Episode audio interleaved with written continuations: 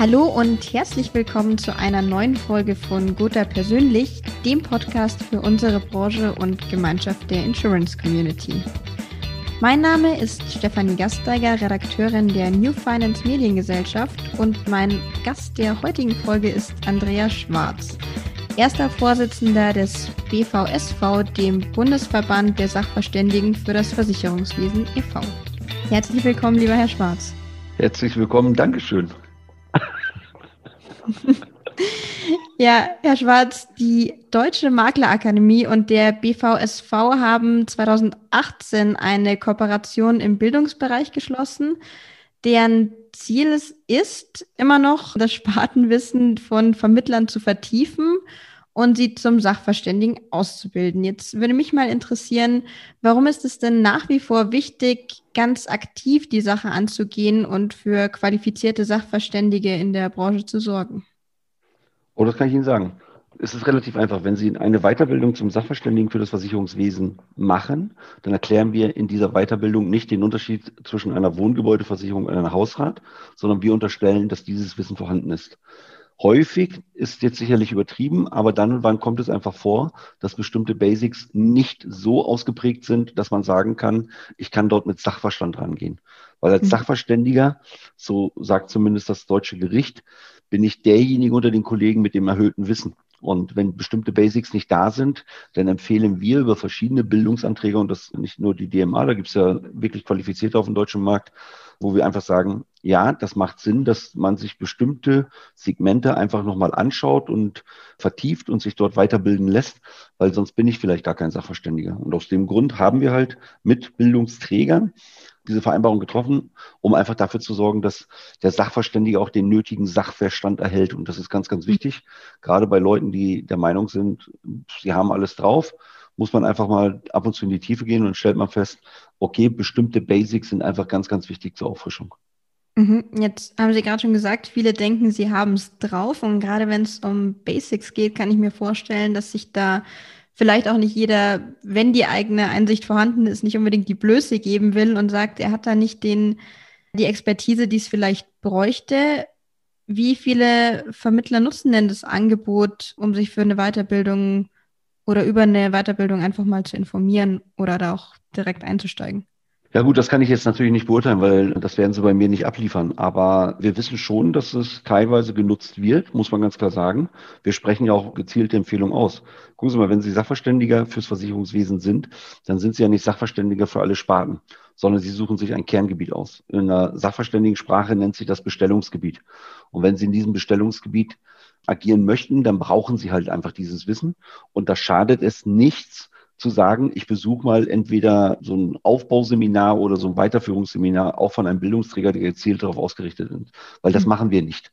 Ja, also wir sind dort keine Konkurrenz zu den Bildungsanbietern, sondern ganz einfach im Gegenteil, wir, wir, kooperieren und sagen, Achtung, holt euch bitte diese Angebote vom Markt und bildet euch dort weiter. Es verändert sich auch permanente Gesetzesprechung. Und wenn man da stehen bleibt, dann könnte es passieren, dass man natürlich vor Gericht schlecht aussieht. Und das darf einfach nicht passieren.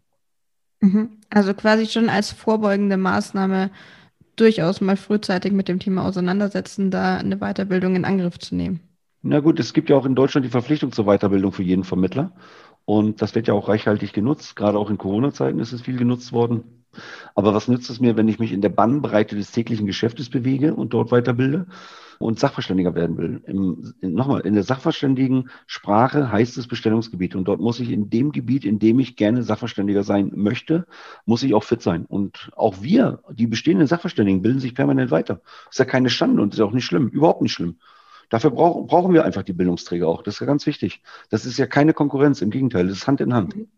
Jetzt ist Ihr Ziel ja auch bundesweit BVSV Verbraucher und oder BVSV Gewerbezentren einzurichten. Warum ist es denn in Zeiten von ja auch zahlreichen digitalen Informationsquellen noch immer oder vielleicht sogar umso wichtiger, dass es Gewerbezentrum als persönliche Anlaufstelle gibt? Und das ist relativ einfach. So ein Gewerbezentrum bedeutet ja, dass Sie sich eine unabhängige dritte Meinung einholen. Das heißt, Sie haben ein bestimmtes gewisses Problem, was vielleicht gar nicht mal alltäglich ist als Gewerbetreibender, oder Sie haben von etwas gehört, wissen aber gar nicht, wo Sie die Informationen herbekommen. Dann gehen Sie in so ein Gewerbezentrum. Und in diesem Gewerbezentrum bedienen wir uns ja den Know-how einzelner Spezialisten. Und das sind dann meist Sachen, die vielleicht auch so ins Persönliche gehen. Nehmen Sie mal so eine Fördermittelberatung.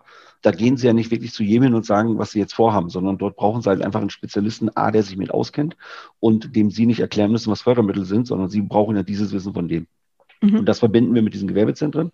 Das heißt, wir haben dort die ganzen Spezialisten, bedienen uns deren Wissen, ja, und bringen dort den Gewerbetreibenden mit diesen Spezialisten zusammen. Und das können Sie vielleicht im ersten Ansatz vielleicht noch digital machen, aber im zweiten Ansatz, wenn es persönlich wird, dann brauchen Sie diese Gespräche einfach. Mhm. Klingt absolut nachvollziehbar. Jetzt im Umkehrschluss, wie werden denn diese Anlaufstellen genutzt aus der praktischen Erfahrung? Also tatsächlich sind wir dort ja immer noch im Aufbau, gezielt auch seit diesem Jahr, ein wenig eingeschränkt und eingewiesen durch die Corona-Situation, aber mittlerweile sind ja immer mehr von diesen Zentren eröffnet und dort arbeiten wir mit verschiedenen Steuerberatern, Steuerberaterverbänden, Anwaltsverbänden zusammen, generell mit Verbänden zusammen. Und wir nutzen ganz, ganz viele Netzwerke. Und ja, sie werden immer mehr genutzt. Es spricht sich und auch unter den Verbänden der Selbstständigen rum. Immer mehr äh, gehen dort rein und wollen dort Hilfe und nutzen das als Anlaufstation. Momentan stellen wir sogar eine ganz, ganz, ganz hohe Nachfrage nach. Und wenn das so weitergeht, dann ist das bald als Marke etabliert da draußen und Gewerbetreibende weiß, hey, da geht es nicht um Versicherungsvermittlung in erster Linie, sondern um Wissenstransfer. Und dort mhm. bekomme ich alles bis hin zur Versicherung. Und das ist halt das Wichtige. Also alles abgedeckt. Naja, alles ist jetzt ist sicherlich zu viel gesagt, aber wir glauben, dass wir mit den Themenfeldern, die wir bislang dort anbieten, wirklich gut positioniert sind im Markt. Aber das ist ein permanenter Wachstum. Es kommt immer wieder was hinzu, wo man sagt, ey, das wusste ich noch gar nicht, das habe ich noch gar nicht gehört. Gehen Sie im Bereich Energieeinsparung, Digitalisierung, Fördermittel, das ist, sind so eine Bereiche, die wachsen permanent und es gibt immer was Neues. Also da können sie fortlaufend liefern und sie grenzen sich halt vom, vom Markt, vom Mitbewerber ab, weil sie einfach etwas haben, was kein anderer hat. Und das spricht sie halt rum, gerade bei den Selbstständigen. Mhm. Und darauf kommt es ja letztendlich auch an, dass man Mehrwert und auch irgendwo ein Alleinstellungsmerkmal auch auf den Markt bringt. Genau, richtig. So ist es, auf den Punkt gebracht. Dass wir beide heute miteinander sprechen, verdanken wir Kai Schimmelfeder, meinem letzten Interviewgast aus Guter Persönlich.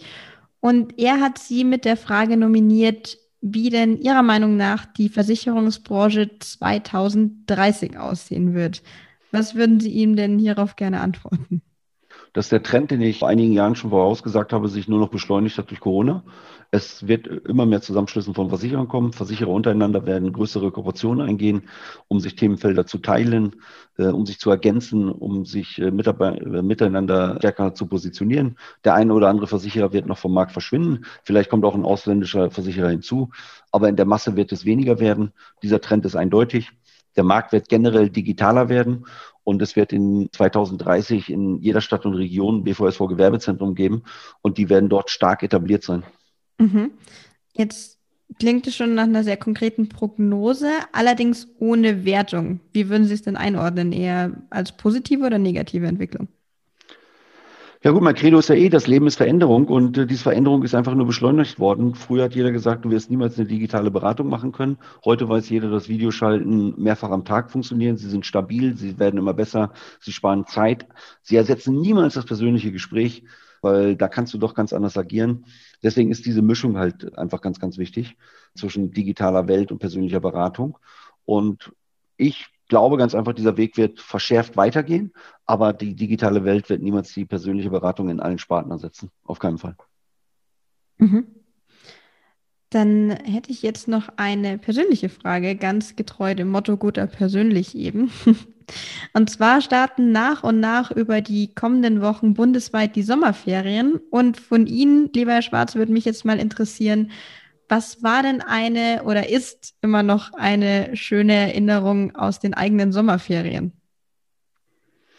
Ja gut, das muss man unterscheiden. Halt äh, die eigenen Sommerferien mit meinen eigenen Kindern oder die als, äh, die als aus meiner Kindheit. Was interessiert Sie? Sowohl als auch und dann gleich noch die Anschlussfrage, inwieweit nimmt man denn die Sommerferien anders wahr, wenn man dann nochmal als Elternteil drin steckt?